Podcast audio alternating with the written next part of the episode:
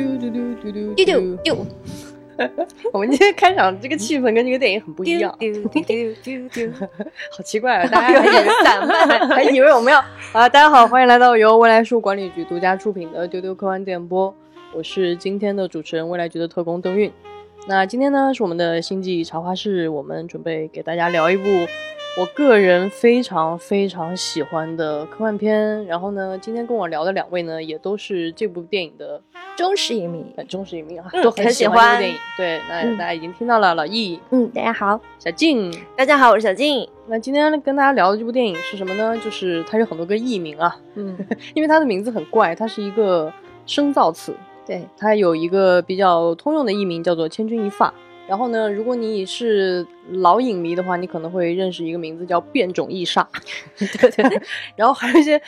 我我我们昨天开会的时候，小丁跟我说，还有一些是很奇怪的译名，叫什么“太空梦”、什么“自然人” 但是总之呢，就都是这部电影吧，《变种异煞》由伊桑霍克和裘德洛，然后乌玛瑟曼主演。对然后这个导演非常有意思，这是他的电影的首作，就是他的第一部自己导演的电影，但是就竟然能拍到如此好的一个程度啊啊！这个导演叫安德鲁尼克。对对对，这个导演是安德鲁尼克。那这个电影其实是一九九七年上映的一部讲基因编辑的一部科幻电影。但是这个电影，我觉得它非常神奇的点在于说，就是当很多人，就是包括我自己和我身边的很多科幻迷，就是有的时候你聊经典科幻，嗯你有的时候很难第一下想到这个电影，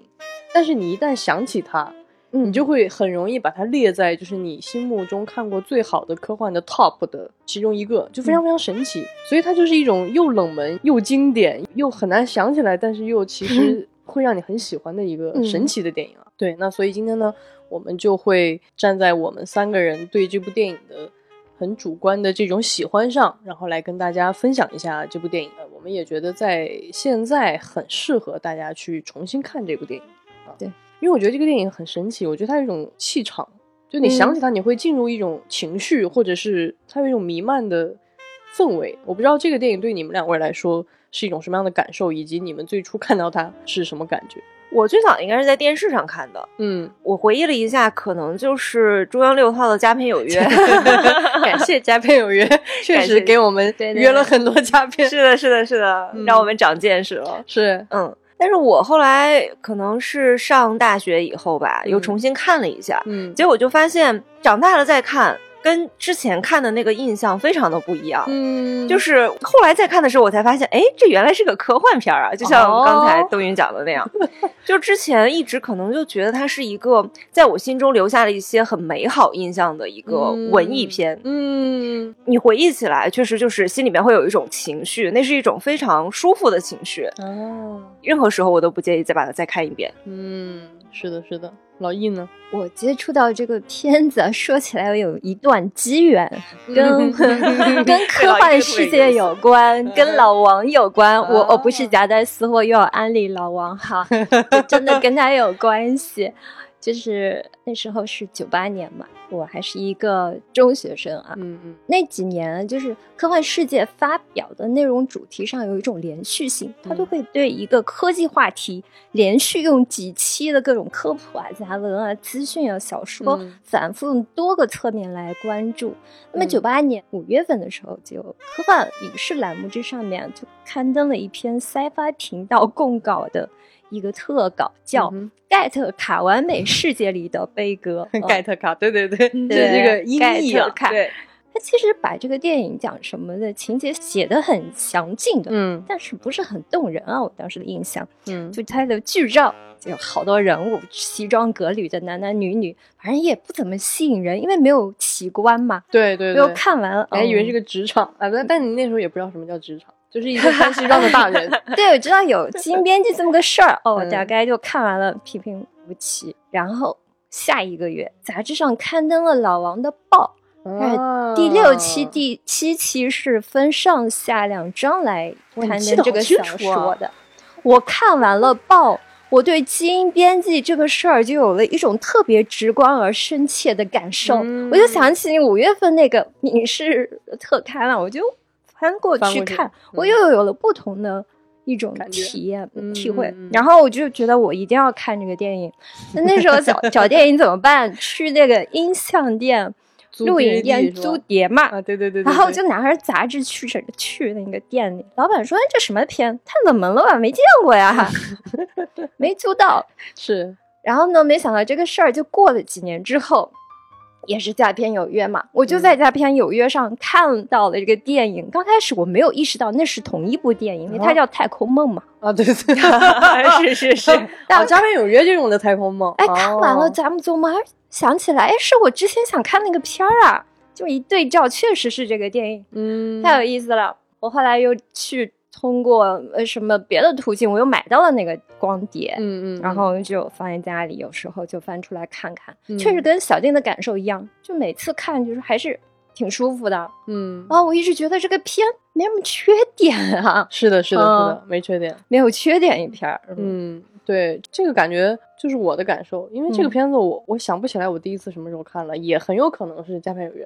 但是我即使那个时候看了，那时候我也很小。然后这个电影是我后来比较有清晰印象的，是我大学的时候重看的那一次。嗯然后那一次那个印象清晰到什么程度？就我昨天还在跟小金说，就是已经过了十多年了。我想起他的时候，他里边有一个很小的细节，就是他偷偷把隐形眼镜摘掉那个小动作，嗯，就是你会特别清晰的记得他一些很奇怪的，并不是什么 大事儿的那种镜头。是，这个电影我也是会时不时的看，因为要录这期节目，我就突然想起来我，我有一个本子，我是一个很懒散的人，嗯，但是我竟然在那个本子里发现了我几年前看这个电影的拉片笔记，就 是 从第一场就是拉到最后一场啊，这这大概记了一下，就是这个电影拍的真的非常好，就是我、嗯。我我昨天又重看了一遍，我觉得很少见一个电影，就像老易说的，没有短板，没有缺点，然后它在我心中是那种很有气质的电影。嗯，就是这个是我不知道怎么形容，就是这个是很难做到的，尤其是在科幻电影里。科幻电影很多给你的感觉是你会觉得很新奇，或者是你会觉得很振奋，或者是你会觉得很有意思。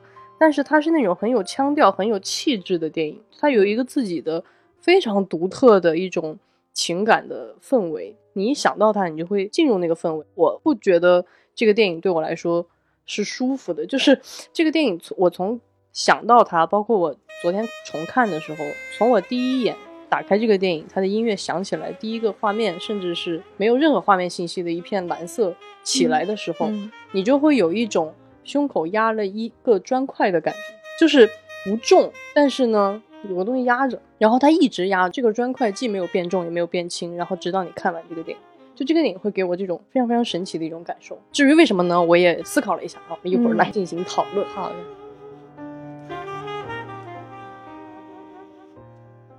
那我要给各位没有看过这个电影的朋友们再简单的介绍一下这个电影的剧情。它讲的故事非常非常简单，就是在一个近未来，它没有说是什么时候，但是我们能感受到是一种相对比较近的未来。那么在这个时候，因为基因检测技术的全面的进步，包括基因编辑技术的进步，就是基因检测就是日常到怎么说呢？就像你刷身份证一样，像我们刷脸一样。但是这个时候呢，因为基因编辑技术已经非常成熟了，当有夫妻想要生孩子的时候，他们会事先去进行基因检测，并且对这个胚胎进行基因编辑。这样的话，他就会得到一个。可以排除几乎所有基因疾病，然后会排除掉很多潜在的风险，同时能给他筛选出来一些非常优质的、特质的、嗯定制化的完美孩子。嗯啊、然后因为这些技术的太成熟了以后呢，这个社会突然就形成了这样一种机制，就是大家的一切对人的判断逻辑就只剩下基因这一条了，对，它没有任何其他的标准了。我们的我们的主角 Vincent 他就是一个没有经过任何基因改造的所谓的自然的孩子。嗯。啊，天生的孩子，但是他的这个天生的基因非常脆弱，他有很多的疾病，包括心脏不好，然后可能会很早的去世，而且有暴力倾向啊等等的，听上去就是一个所谓的基因劣等人。对，是这样的，就是他出生几秒钟之内，他对对对护士已经告诉他说他你这一生，具有各种基因缺陷，神经系统疾病的概率百分之六十，什么躁郁症百分之四十多，什么心脏病的概率是百分之九十九，对，然后还有什么其他的这个注意力的缺陷等等，是的，他的那个预期寿命非常精确，是三十点零二岁。对对对，就是这个电影就很神奇，就是他一上来就以这种似乎漫不经心的方式，就把嗯那种很恐怖的东西就一下子就露出来了。然后，但是这样一个孩子，他的父母有了他以后，就决定要再生一个孩子。然后他们的第二个孩子就是经过了准确的基因编辑得到的一个完美孩子。所以他这个弟弟从小在各方面比他强壮，看上去比他聪明，就连长相看上去都是一个更漂亮的孩子。哦对嗯但这个主角温森他有一个非常远大的梦想，他就想去太空，他非常想成为一个宇航员进入太空。但是在当时的那个社会，一切以基因为决定的情况下，他是完全不可能有任何突破的可能性的。对，所以当他他爸爸就嘲讽他说：“你想去上太空啊？那你唯一接近这个航天飞船的机会，就是你去这个太空公司当清洁工。是的，是”的然后他就去了，是的，他真的去了。他真的去了。去了以后，我觉得他就做出了人生那个非常重要的决定，就是他在这个严苛的体系里找到了那种都会存在的灰色地带，找到一个商人，然后他可以冒名顶替，用一个其他人的这个基因身份生活下来。然后这个漂亮的上等人就是裘德洛演的。对对对，啊，对，然后相当于是因为裘德洛这个角色他自己本来是一个非常优秀的基因的人，然后他是一个游泳健将，但他因嗯为摔断了双腿，他是因为只能拿到银牌，嗯，对对对，所以他这种愤懑之下就出了车祸。嗯然后后面暗示说他可能是自杀的。他出了车祸以后就半身不遂了，嗯瘫痪了。之后就 Vincent 他就从那个太空公司辞职了嘛。嗯哼，完了以后，他就开始想办法，就是花钱借来这个就是裘德罗演的，就是 Jerome 的身份，改名更姓、整容、染发，还甚至断骨重接，对吧？就是付出了巨大的代价，改造了一个新的 ID。然后相当于他是一个冒名顶替的人，那接下来发生的一切就是他怎么样在日常当中，在这个这么严密的对你的基因进行检测的这个社会当中，他要怎么样去用这个冒充的身份，一步一步的接近他最终去向太空的这个梦想。我最近一次想起又看这个电影，是因为我在豆瓣上看到有一个 tag 叫、嗯呃有哪些神译名，啊，对对对，我也有看到那个 tag。对，然后这个 tag 之下我就反复刷了这个电影。哦，是吗？大家是觉得千钧一发译的好是吗？他们觉得《千钧一发》译的很好，而且那个电影的原名也非常的好。是是是，这个电影的原名叫《盖特卡》，其实它是把这个基因里边的 I、A、T、C、G 这四种蛋白质，对，就是你就很妙嘛，你就一看你就知道这个可能是会关于基因的一个片子。嗯嗯嗯，然后它又翻译成《千钧一发》，这是一个你看完了以后，你会觉得这个片名已经给你点明了这整个的核心的这个故事。嗯嗯就是因为这个伊桑霍克他所饰演的这个文森特，他是需要去借助裘德勒的这个身份的，没错，但是又因为在这个社会里，他的一点一滴的这个皮屑、对，毛发都是要被就是严格的去检验的。是的，所以每天这个伊桑霍克要做的一个呃日常的一个事情，就是要用一些东西，然后把自己身上的这个毛皮给磨下去，是的，然后他不能够在这个公司里边，然后留下一点点的他的毛发。嗯他最终被发现，然后被怀疑。就是他这个公司里发生了一个命案，然后大家就要找这个命案的这个凶手。然后之所以会怀疑到这个伊桑霍克身上，就是因为他遗漏了一个睫毛在那个上面。一根小小的睫毛，对对对因为紧张掉在了现场。对我我我觉得这个片子和这个译名，它的确传达出来一种很准确的感觉，就是我觉得这个电影特别是属于科幻片里边那种非常少见的。就是于无声处听惊雷的那种啊电影，对对就是它整个电影都弥漫在这样一种气氛里。其实这个电影里没有很多大的奇观，就是你嗯现在去看豆瓣影评，很多人会质疑说啊，这是科幻吗？或者说嗯这是文艺片吧？当然这是科幻啊，朋友们。它的第一个场景就非常非常的有趣，它是在一片很抽象的蓝色当中，嗯，然后你看到那种巨大的块状的物体在掉落，砰，发出那种巨大的声响。然后过了一会儿，像缆绳一样的巨大的物体掉落，嗯然后你看到下一个场景，你才突然反应过来他在干嘛。你刚刚看到的那些巨大的东西，其实是他在剪指甲，他在刮胡子，嗯剃身上的毛发。就是我觉得这个开场很好的表达了这个电影真正想说的那种恐怖的气氛，就是你的最日常的身体的这些细节，都可能让你这个冒用身份的人，你你随时在千钧一发之中。因为这些不是说你要去做一个特别危险的事情可能被发现，而是你身体日常产生的一切都可能把你推回那个你以前的那个身份，那个万劫不复的、永远不可能突破你的 基因阶层的那个绝境当中。它一直贯穿在这样的气氛里，所以我觉得这个是让人印象特别特别深刻的一个点。刚开始是一种微观的图景，我长大以后重看，我就在想，哎，这个导演是个拍广告片儿的吧？才发现他真的是 他很会把这 种导演出身。微观物给巨大化，其实他本身已经形成了一种视觉习惯。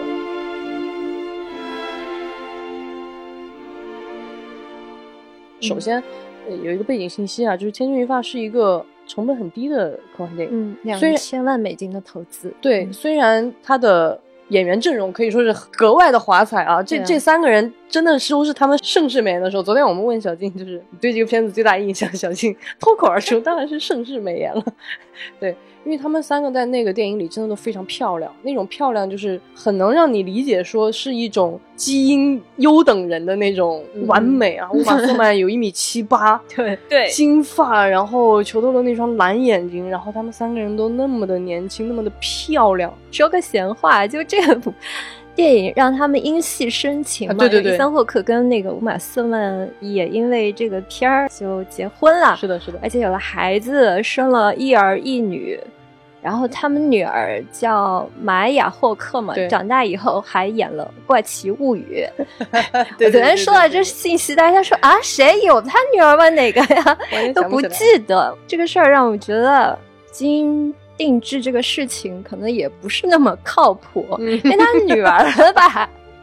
也挺漂亮的，而且和他父母很像，但是他就没有他父母那种迷人的氛围。嗯嗯嗯，很独特的那种一眼辨识的那种气质哈。对，演其实演艺圈这种例子挺多的。木村拓哉的女儿就是一个翻版的木村拓哉，但是大家就还是从他身上感受不到他爸爸的那种魅力。嗯，所以我就觉得，你从基因定制的角度讲，至少容貌可能不是能够定制出顶级美人的吧？嗯，可能顶尖美人她身上那种独特的气质，来源于一种缺陷、瑕疵，嗯一种不可定量的偏差，就很微妙。嗯，老易说这个特别好，这种不可定量的偏差，其实就是我觉得也是这个导演在这个电影当中想要表达的一种主题，就是你的基因，就是在这个电影当中，我们能感受到的是那个社会太迷信基因了，嗯，其实反而失去了给他这种偏差，是产生了一种单一的、刻板的、唯一的一种标准。没错，啊，但是天才就有人的很多杰出的人类，其实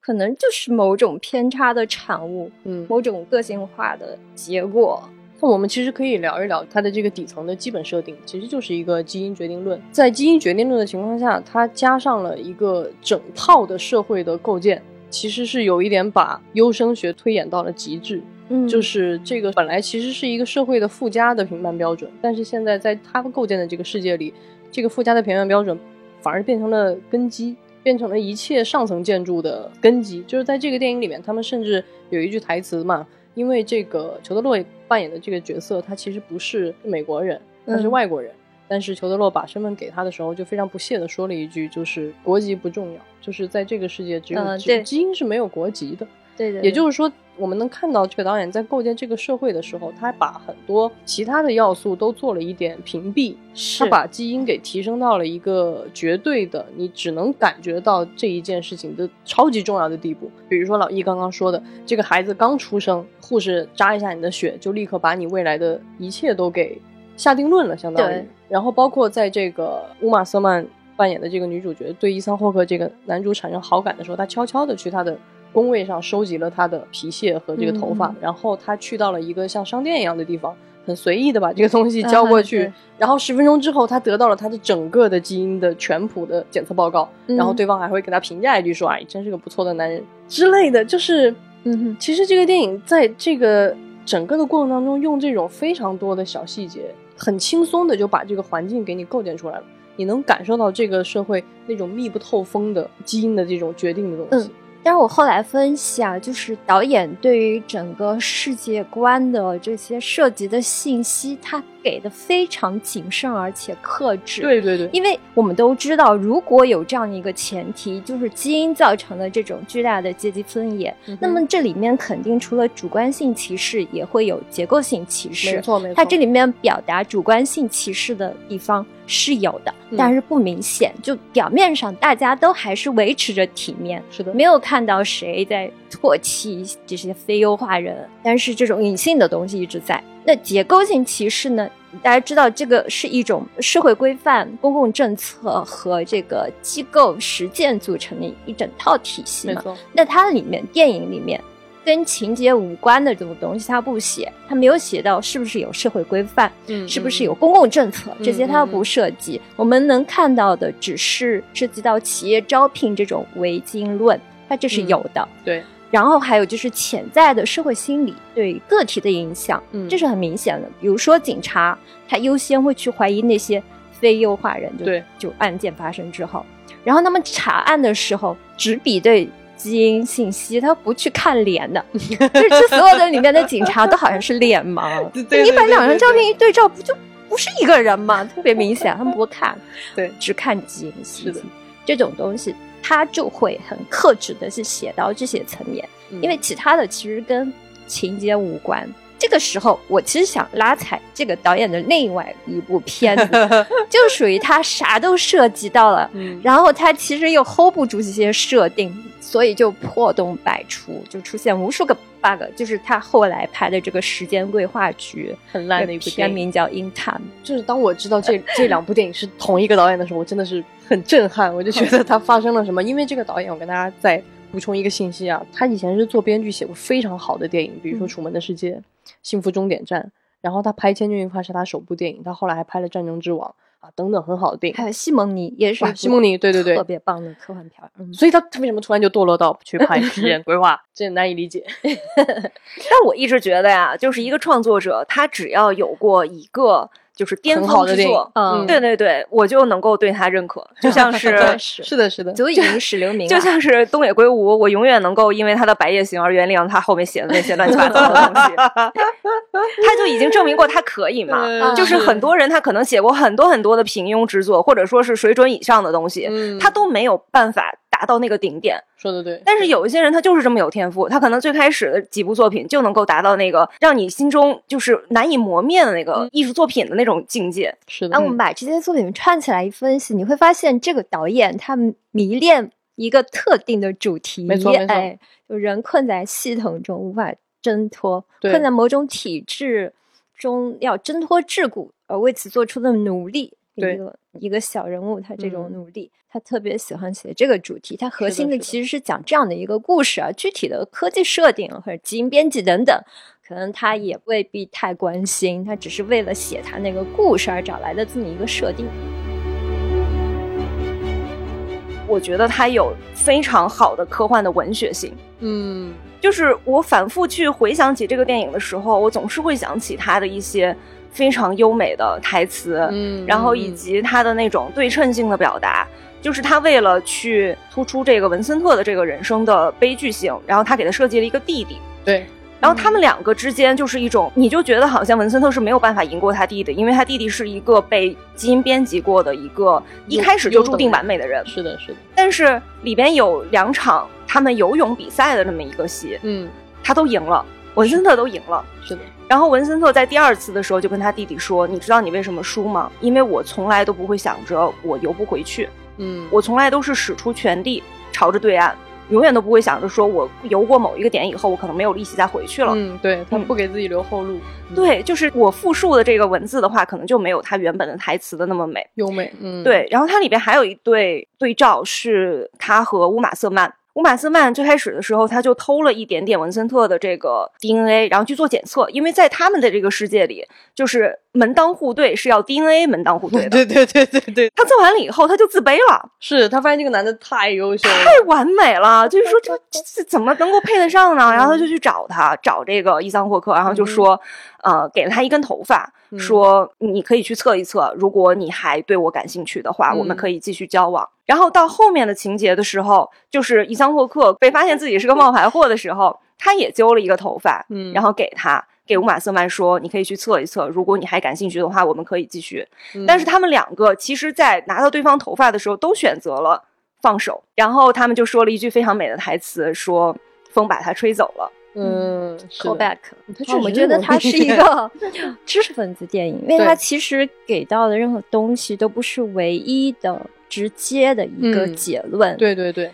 就是你看表面上男主角最终是完成了自我实现的，对但是 Vincent 和 Jerome 就是他们的最终实现其实是弃绝城市，去往彼岸。嗯两个人在对话里面也说了，就去了那边不用再管地球上的事儿了，对吧？嗯对温斯呢，在关键的那一次体能测验里，他其实是用了手段的。对咱不谈是不是程序正义吧，他这种心脏的状况，大概率上了太空之后是要出问题的呀。对，有可能那他这是不是一嗯趟、对吧？有去无回的航班呢？嗯嗯嗯，而且片子里他反复也在跟观众说，小金刚才也提到了，他说我从来没有为游回去保存体力，嗯，这嗯纯纯粹是讲一种不遗余力的奋斗的态度吗？对还是说他倾尽全力完成的是一种精心策划的逃跑呢？嗯嗯，当然了，嗯我就觉得“逃跑”这个词太有某种价值判断在里面，嗯我们就说永远的离开吧。好，这种离开的前提，它不正是他认定的制度本身不可能被改变吗？没错，没对吧？？我相信很多观众在这里体验到的一种惆怅和消极的情绪。是的，是嗯的，是呃，的，我倒不太会有这种感觉，是因为我觉得他的这个故事的核心讲的是努力是不是有意义的。就是刚才我讲到了两对对比嘛，就是嗯其实还有一对我没有讲到的最重要的对比，就是裘德洛跟伊桑霍克这两个角色。嗯这两个角色，你能够从裘德洛身上感受到一种颓废，就他明明是应该是注定就赢的那一方，对，但是他身上有一种好像这日子过不过都行的那种感觉，就他没有一点斗志。嗯他因为他觉得他基因虽然非常的完美，但他注定只能拿银牌，再努力也没有什么用了。嗯但是文森特他身上 bug 实在是太多了，嗯就他没有办法去选择那种无所谓了，这个人生就这样了的那种人生。他每一个得到的东西都是通过努力得来的。嗯然后他有一个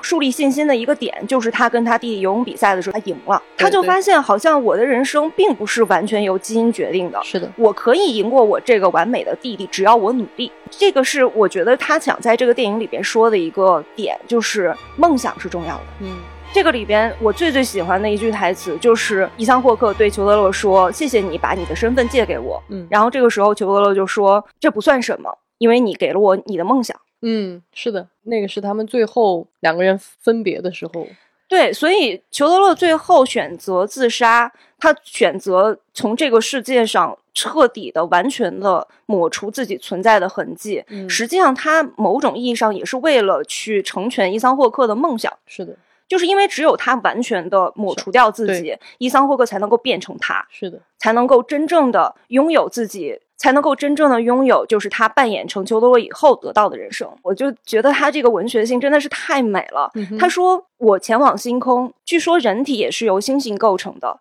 所以我前往星空以后，我其实就是回到了他们的怀抱之中，嗯，就是回到，了整个这个宇宙的怀抱之中，是的，是的，就太美了，太美了。导演绝对是个 资深的科幻迷。他在科幻上做的真的非常好。我其实也很想接着两位刚刚说的来谈一下我的感受，因为我有看到很多人其实会被这个电影振奋到，就是会有人认为这个是电影其实挺励志的，嗯，就是因为他，对，因为这个主角其实一直是从小他就有这个梦想，然后在整个电影的过程当中，他就是奔着这个梦想去了。嗯并且他好像最终实现了。但是我也非常同意老易刚刚说的，就是这个导演他给的东西不是一个传统商业片的那种确凿的、光明的、不会再有问题了的好的 happy ending。嗯，其实，在最后的结尾，我们能看到他们两个人以各自的方式，就像老易说的去往彼岸。但是在这个里边，我们在反思的时候，其实能感受到一件事情，就是这个制度，它其实不光压迫的是像伊桑霍克这样的所谓的劣等人，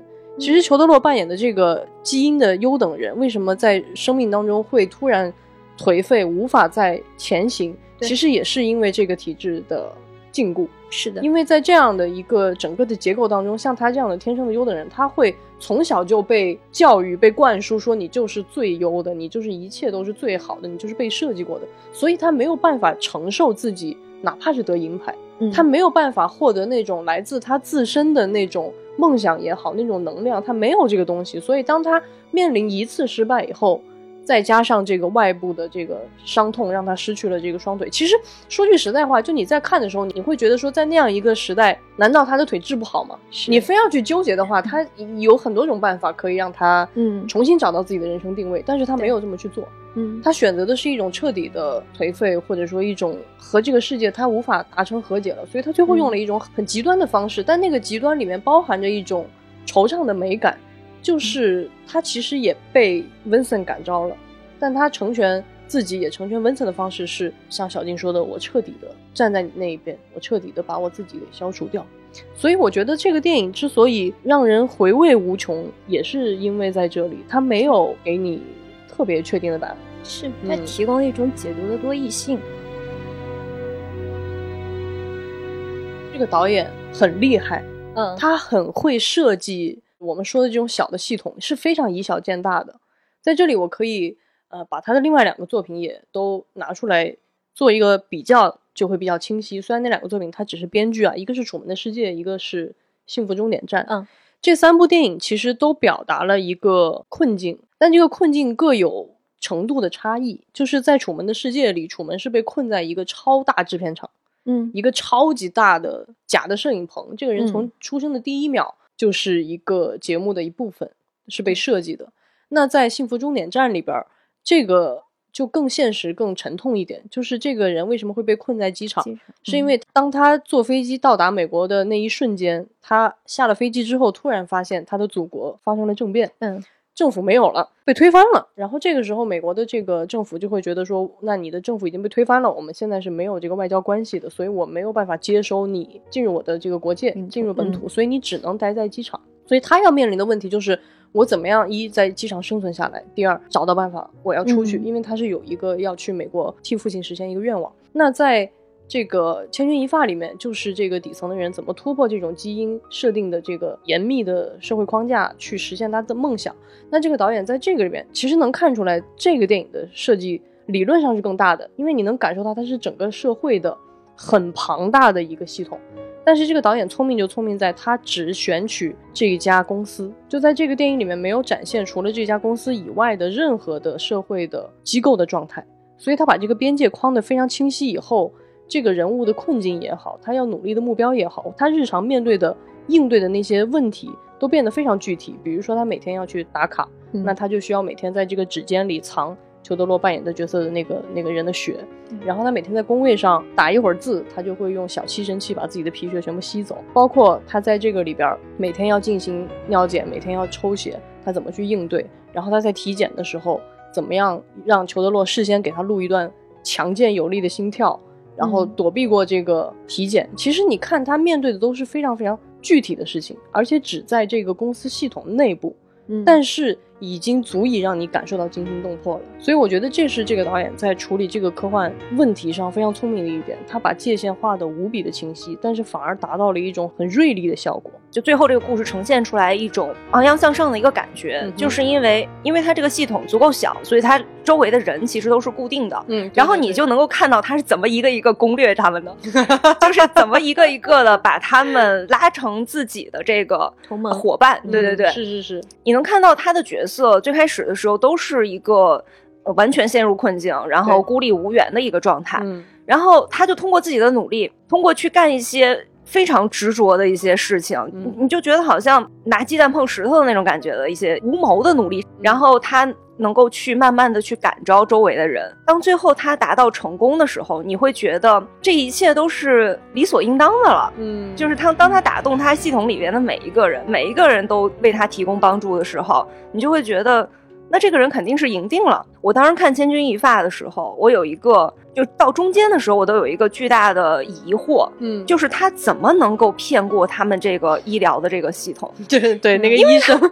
像个大傻子是吗？对他实在是太明显了，他有太多太多的这个漏洞在身上。到最后的时候，就揭秘医生的孩子也是一个自然人。所以当他看到文森特说离这个梦想越来越近的时候，他就决定，那我就。推你一把，或者是说我把这个枪口放低五厘米。我觉得这也是这个电影这个导演很有知识分子反思的那个那一面。你看，其实这个医生他代表什么呢？他其实是这个系统的一个维护者，而且是一个权威的维护者，因为他是一个嗯医生，他其实嗯非常理解所谓的这些 DNA 的一切的所谓的科学原理。嗯但在这个科学原理之外，他为什么对这一套价值系统产生了怀疑？不光是因为文森的感召，最主要的还是因为他自己的儿子对有缺陷。所以，当他站在一个父亲的角度，他的情感，他的这种不可控制的，他跟科学事实完全不是一套逻辑的那套情感、那套关爱出现的时候，他会更加反思这一套系统的松动。我们从一开始就会感觉这套系统很荒谬。嗯但是它太密不透风了，你不知道哪里可以突破它。所以当有人开始站在文森特那边的时候，你开始意识到说，能够让这个系统发生变化的，其实嗯真的只有人的观念本身。是的，这就是为什么结尾给我们一种延宕的、积极的、乐观的情绪，就没有比这种结果其实更好了。虽然它不明确，但是你能看到星星之火，对对你能看到这些思维的缝隙已经产生了，这些观念的改变已经发生在这些配角身上、复线人物身上。是的，整个社会公众的观念在发生一种潜在的变化，对，它就象征着将来会发生更大的变化。没错，没错，没错。你看，这也是我觉得这个导演拍低成本电影最聪明的一点。他就是把这些东西都埋在这儿了，他没有采用那种那种写法，就是很多我们惯常看到的科幻电影，他会用一种大的叙事，就是嗯。他会直接的去呈现这个主角怎么样感召了所有人，然后大家联合起来，最终推翻了某种不管是反乌托邦的这个体制，我们会在电影里清晰的看到他们的成功。你又在拉踩时间 规划机，我在拉踩很多电影，其实这也不是说拉踩，就是因为这是一种惯常的呃嗯科幻常见的处理。但是因为这个电影，首先它真的没有钱，你们现在重新去看一下这个电影，嗯它的场景很少，没有大场面。它就是家办公室，然后有一些外景，嗯，有一个音乐厅。说起来，他那一场就是两兄弟在海里比赛嗯游泳的那场戏，他其实是游泳池拍的。我后来知道这个事实，我才明白为什么我当初看就觉得这么奇怪。老一作为一个海边人发出来，这不是海吧？对，的怀疑对。啊，那个色调调调的很昏暗，就是嗯好像是黄昏，嗯但就觉得那个水浪好假。嗯我后来知道他们其实在游泳池里拍的模拟，而且因为就是经费不够嘛，要模拟海浪的效果，他刚开始弄了一个推车，就呃模拟那个海浪，是吗或者 晃不出来。后来他就拿那人工拿那个板来扇那个海浪，扇出来的。Oh my god！所以可以看出来，就是经费紧张，并不是一个拍不出好的科幻片的一个理由、对借口。对，对，我觉得这个片子可能它核心让我觉得非特别迷人的一个点，就是刚才邓月也讲到的，就是知识分子气质。嗯哼，就它里边导演呈现出来的这种浓浓的这种人文关怀，是的，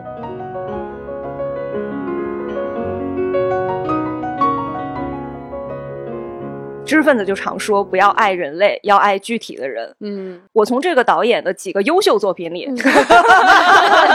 你这个更过分，都能够看到这个点，就是嗯他完全是爱的是非常非常具体的人。是的，嗯是的，呃，刚才我们讲到说，他的结尾可能跌宕出一种可能性，就是他的这个看似密不透风的社会，是不是有发生变化的可能性？嗯但是这个我觉得不是他的嗨点，嗯，不是他真正想表达的没错，东西。没错，没错，嗯他想表达的东西就是，当你去陷入困境的时候，你的努力是不是无效的、无用的？他探讨的其实是这个东西。嗯，我觉得这个导演他有一种，就是那个年代的很多导演会有的那种理想主义，是一种特别打动人的理想主义。其实这样的电影近年是比较少见、比较稀缺了。就是你现在看到的很多电影，在面对理想的时候，它要么是放弃的，嗯要么是那种发疯式的批判，就他不是，他就是那种啊，就是这太坏了。但是这个电影里，这个导演就是有一种很沉沉静、很嗯沉思，但是他很坚定的站在理想主义的那一边，没错，就是不光是他相信个人的努力有用，我觉得更重要的是，你看他的这些作品序列，你连起来看，你会发现他其实在讲一件事情，就是他反对一种绝对的单一的嗯标准，或者说以一种单一的标准去建构一个世界。嗯嗯其实我觉得这也是知识分子的一个特点，就是他会先怀疑我现在所相信的这一套标准，嗯，它是恒定的吗？它是不可更改的吗？你这套标准的设计真的公平公正吗？所以他通过不同的电影去建构不同的所谓的标准，然后去尝试说我们是不是有可能突破它，然后他绝对的站在主角这一边，就是我们我支持任何有理想的人往前冲，对我们共同去松动这些不合理的标准。这一点其实特别特别打动。他讲的虽然是都是小世界里的小事情、小人物，但是他想表达的那个东西是很大很大的。是的，是的，他是真正的那种生命赞歌，没错，就是啊，我又要拉踩了，就 是。对，那天讲到那个冥王的时候，嗯，就是我我就有相似的感觉，嗯。就是我就觉得手冢治虫那个时候的创作者，他为什么敢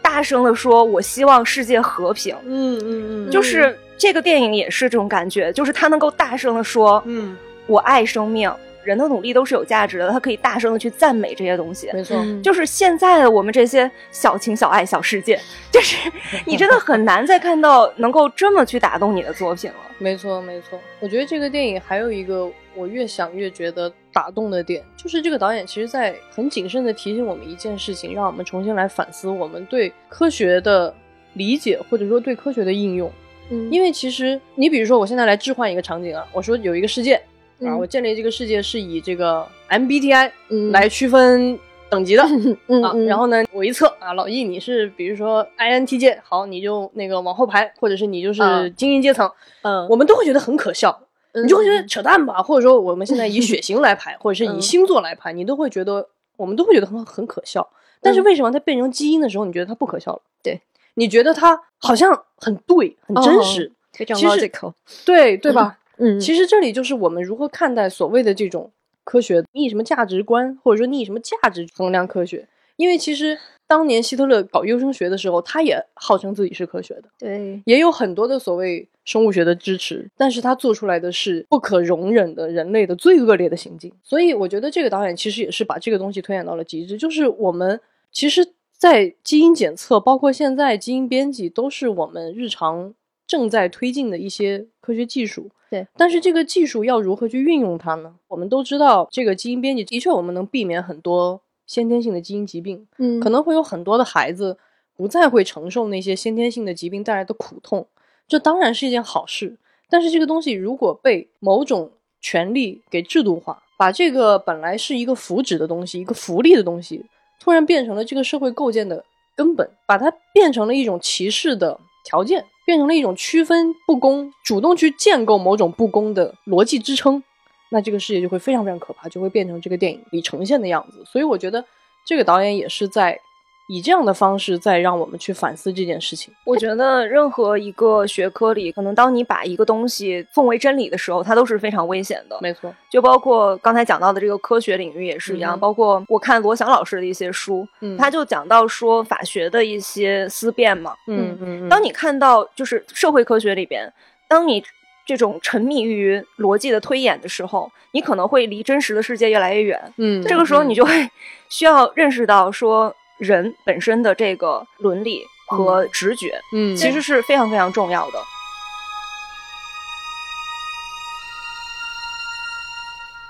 那我们刚刚着重的感慨了一番，我们喜欢这个导演的这个思辨和他的这种理想主义。那其实我我我接下来是真的很想表扬一下这个导演的在拍摄上的一些取舍和手法。我不知道你们能不能感觉到这个电影它的情感冲击是很强的，但是其实你仔细的想，它没有什么大的场面，人物也没有做大的动作。它这个里面最激烈的一场戏就是那个逃跑，但是那个逃跑只跑了一分钟，就是就是很短的就停下来了。但是你仍然能感觉到这个电影有一种很强的那个情感的冲击。我觉得就是这个导演他在颜色上的选用非常大胆。嗯，就你们现在回忆一下，除了他他一进场的那个蓝色，嗯对然后接下来他的所有室内戏，嗯全都是冷色的。而且这个电影的审美很有意思，因为它是典型的那个年代，就是前苹果审美时代 对未来的想象。它那个里面那个时候。大家表达未来先进的时候会用金属，然后苹果时代出现以后，大家表达未来的时候就会用纯白，就是这是非常有趣的一个分野。就是如果你去看老的科幻片，你都能看到这个审美上的很有趣的一个景观。那他在这个导演用色用的非常非常的夸张，他的所有室外的场景都是那种巨大的暖色，那种黄色，那种黄色让你感觉很像北京有沙尘暴的黄昏。嗯，对，啊，始终是那样一种气氛。然后它的所有的室内都是冷色，然后这个导演他做了很多小的细节的设计，让那个色彩呈现出一种大片的直观感觉。比如说他在这个电影里面，他把所有他们开的汽车的前大灯全部换成了绿色的灯，那个车开出来一亮亮的那个光全是绿色的，哦所以让你觉得这个世界非常非常的怪异。因为大家还要注意，就是反复提醒，这个电影成本很小，嗯嗯所以他必须去想办法去建造一种非常特殊的未来世界的那种很奇怪的气质。然后它的这个大楼设计也非常非常漂亮，就是让他先给你拍了一个楼梯的场景，嗯，那是一个典型的螺旋对，螺旋，然后它从那个缝隙当中透出来，然后你能看到人在规则的在往上匀速的行走。其实这些手法很聪明，它这个里面演员也不多，场景也不多，但是它只需要让演员都穿着黑灰的西装，然后以嗯一种非常冷漠的像机器人一样的匀速的波澜不惊的状态，在那个大厅里行走，然后这个大厅里一直蔓延着那种女性的声音的广播，带有回声。始终呈现出一种很空灵的秩序感，这个东西就已经让你觉得非常非常特别了。就是这个导演对奇观的选择都是这种很节制的，他没有拍任何夸张的奇观。它里面有一个反复出现的镜头，就是文森特看那个火箭发射，嗯它是在一个巨大的天幕的玻璃的长廊，一格一格的有几道横的，然后你看那个火箭从这个巨大的窗口飞上天，对，那个画面很像七八十年代、五六十年代画那种未来复古画，嗯对，就那种那种质感。然后包括他在一开场就用提琴，他这里面大量的用提琴的伴奏，那种忧伤、那种心绪的那种嗯节奏，哎，让你觉得非常非常的舒服。所以我觉得这也是为什么，就像小金刚刚说的，它始终会在你心中弥漫一种感受。你会老想起来，我觉得所有想拍科幻的人都应该看一下这个电影。视听设计，包括美术设计，都是很精彩的。它在很多细节上都会尽量的去选选取那种能制造奇观、能表达情感的。比如说这个乌玛瑟曼跟文森他们第一次嗯回他家的时候，然后两个人在那个床上，他那个房间本来就已经选的很奇怪了，它的外面是整片的海景。但是那个镜头是倒过来的，倒悬的，然后他把那个海浪的颜色调成了绿色，所以那个场景那种澎湃，那种底层的人，你突破了你的身份，然后你在这段关系里，但这段关系如此的不确定，那种欣喜、冲动和那种危险并存的感觉，就在这一个镜头里就被表现的淋漓尽致。所以我现在能够理解我为什么当时就有专门拉片 拉这个片，肯定是因为我觉得他在这个方面做的非常好。因为说实话，这不倒不是拉踩，但是真的有很多科幻片在拍摄上没有那么讲究，差不多看清楚就可以了。还有一些炫酷的设计，还有些片子，他喜欢用一些奇怪的镜头，哦就像你说什么翻转啊什么之类的，但是他没有表达任何意思。啊，对对对对对对对对对，就是除了炫技本身没有任何含义。对，就感觉好像导演可能刚看了《千钧一发》，说：“哎，这个不错，下一部电影我要用上。”对他不想想人家那个背后是什么样的一个含义的表达。是的，我还非常喜欢那个场景。两个人在有点萌发情感的那次约会的时候，嗯这个女孩就要带他去一个地方，嗯，然后他们去的那个地方是由太阳能板组成的啊一片巨大的啊太阳能板平原，啊对，然后再带他看日出，嗯，就是那个太阳刚刚升起一点的时候，嗯。那个太阳能板被反射的那个光像海面一样波光粼粼，泛出那种金色的阳光的时候，然后这个时候温斯顿因为把隐形眼镜摘除了，他高度的近视，看到的是一片模糊的光的时候，你真觉得好浪漫。是的，对，这就是一种奇怪的感受，大自然跟嗯人类技术的一种对极高的成就放在一起，很冲击，是的，就跟你们去那个光看光面板复羊 那个感受是不是差不多？我没有去那一趟旅行，哦，对不起，很想看，嗯 没看到。是的，是的，所以我觉得这个也是一个启示，就是怎么在科幻当中去找到这种关键的瞬间或者场景，它其实非常具有科幻的含义，嗯但是它又不是靠大视效、嗯大场面，它完全是靠很优秀的这个视觉设计系统来达成的。哎，你这么一想，其实他为什么拍外景戏的时候都特别暗？嗯他跟雷德利·斯科特拍《银翼杀手 》全放夜景的那个原因是一样的，是是为了尽量的降低它的那个清晰度。对对对对，对，看不清，朦朦胧胧的，没有那么多的细节给到你，是的，是的，没钱拍。对，如果大家愿意再复习这部电影的话，你真的可以去数一下它一共有几个场景，没有几个，很便宜，演员也没有几个，五十个以内吧，可以解决掉。对。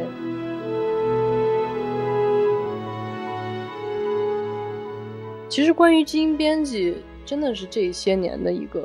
很热的热点。但是这些年写相关内容的小说还真的不是特别多啊，电影电影更是少。对，可能因为这个技术话题太切近了，所有人都不知道该如何去表达。对，首先这个事情本来在生物伦理层面就有很多的争议，嗯嗯，你现在也很难抛出一个特别清晰的一个结论。而且包括学界，我们能观察到的这两年对于基因编辑这个态度也一直在。发生变化，嗯，我们也查过一些资料，就是这两年很多立法国家其实禁止了为生殖为目的的对于生殖细胞进行基因编辑，嗯嗯嗯，有些国家是允许的，但更多的国家没有在立法上去确认这个事儿，嗯，所以我们也一直在持续关注。回到我之前我提到的老王让我最先对这个电影产生兴趣的这个作品，就是那个小说《豹》。我就不去具体的介绍这个小说的剧情了，我推荐大家去看一看，因为它这是中篇，也挺容易读的。嗯，小说呢妙在它具有通俗类型小说的诸多的表层元素之外，哈，它这里面有案件，有宿命的悲剧，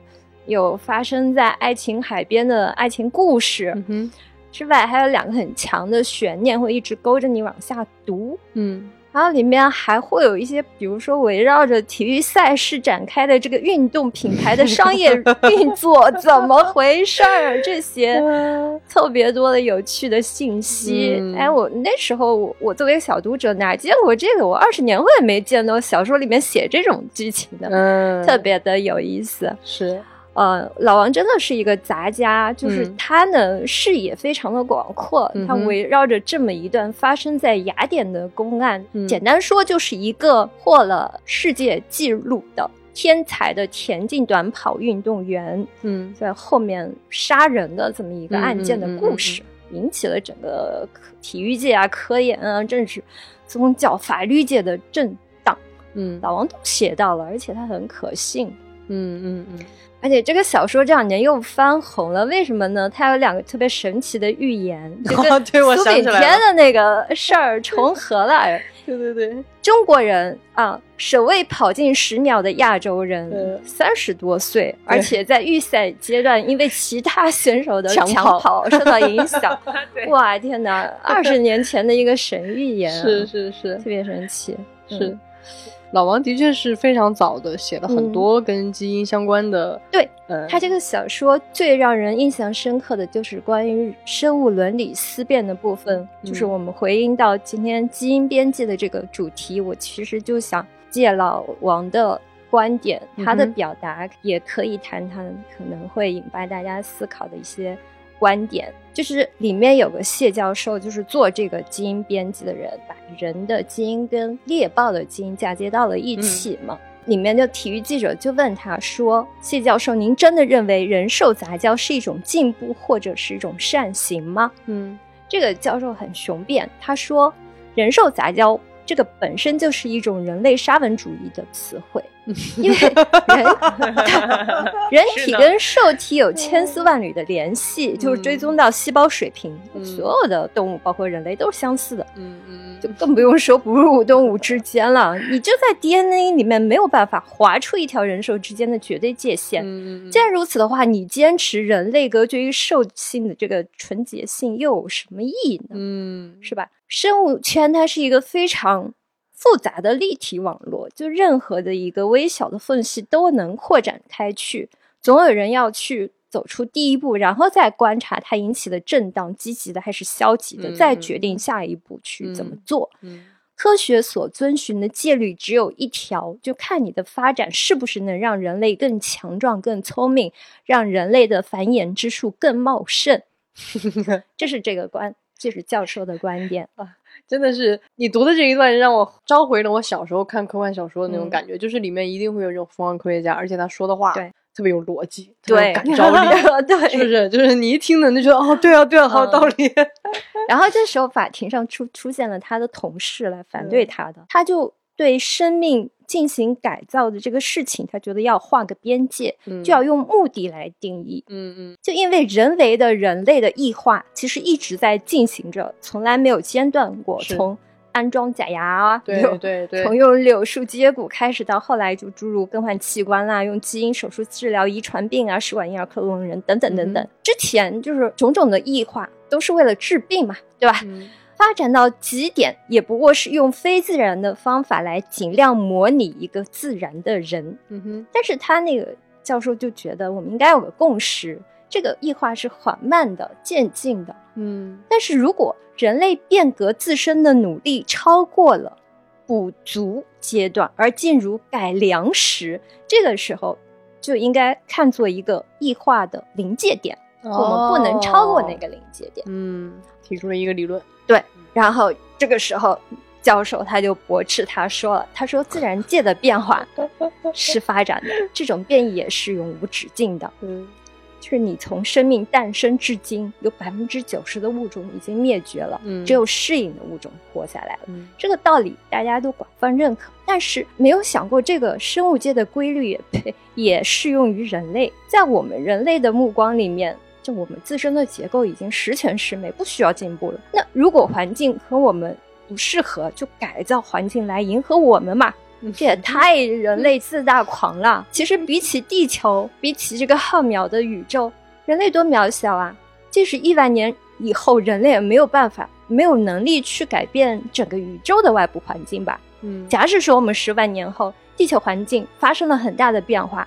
你必须离开陆地，生活在海洋里呢，或者必须活在那种没有阳光、仅仅只有硫化氢提供能量的深海热泉里呢，或者是在超过八十度高温的条件下，人类怎么去生存呢？但是你要知道，这些苛刻的环境里。本来就有这种蓬勃的生命存在的，本来就有可供人类改造自身的基因结构的存在。嗯嗯嗯，那如果真当有那么一天，我们是墨守成规、抱残守缺，坐等某种新的文明生物代替人类吗？还是说我们就去改变自己的身体结构，去适应环境，把人类文明延续下去呢？感觉是听了一段剧本朗读会。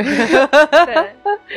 其实基因改编的这个设定的话，真的你从不同的角度能引发出很多有趣的故事。嗯我刚才听老易讲这个，我也想起来我最近看的一本书，它叫《出生意愿确认》，哦它其实就是从另外一个角度去切入去讲这个故事。嗯在婴儿的阶段，在胎儿的阶段，你就能够去判断这个胎儿他的生活难度，就是他出生之后他的这个人生的难度会有多大，嗯以及他生各种各样的病的一个比例。嗯哼当你能在胎儿阶段去根据基因判断一个小孩儿他生各种各样疾病的一个比例，以及他的一个个性的一个可能性的时候，你就可以去判断他从零到十，就是他的生活的难度。嗯就是可能大部分人嗯都会落在三四这样的一个阶段，因为你是一个健康的人嘛。嗯嗯然后再基于此，他们通过一种技术，就是能够告知这个胎儿，你的生活难度是在哪个数字上，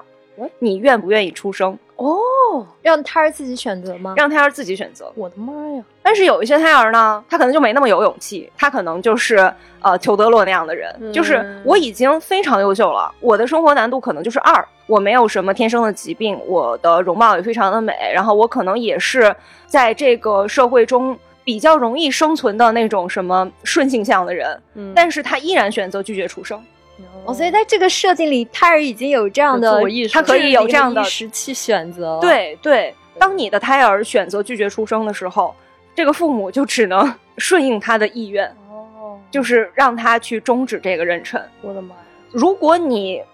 就是忤逆这个胎儿的意愿，让他出生了，嗯，这是一个重罪。哦但是这个罪是有时效性的。嗯当这个胎儿长到十八岁的时候，他再想去追究这个父母的责任就已经不行了。但是在他就是大部分的这个问题都发生在青春期，他青春期都会发生很多问题嘛，就是生命突然变得好像越来越艰难了。是是，就是你的父母的保护没有办法完全 cover 你的人生了，嗯嗯这个时候就会很多人就要求去确认自己的出生意愿证明书，就是证明我是自愿自愿来到这个哦世界的。当有一些父母没有办法出具这份证明书的时候，这个小孩就会说：“那就是你们的责任。”然后这就是一个重罪，就是最高可以判无期徒刑。和解的条件是要给这个小孩出一笔安乐死的费用，就是他一开始他就是拒绝出生的嘛。这个写的很大胆，当他去经历自己的人生，觉得嗯非常非常的痛苦的时候，当他发现这一切的痛苦都不是他自愿去得到的时候，嗯就是他可以选择去死，并且他的父母都还要去承担这个责任。嗯，这其实也是一个反乌托邦的作品，他讨论了一个也隐含在《千钧一发》里的一个点，就是说文森特的父母把他带到这个世界上，明知道他是一个有很多基因缺陷的自然人，嗯他们让他出生了，那他们是不是有罪的？以及我们能不能够根据这个基因的这个选择，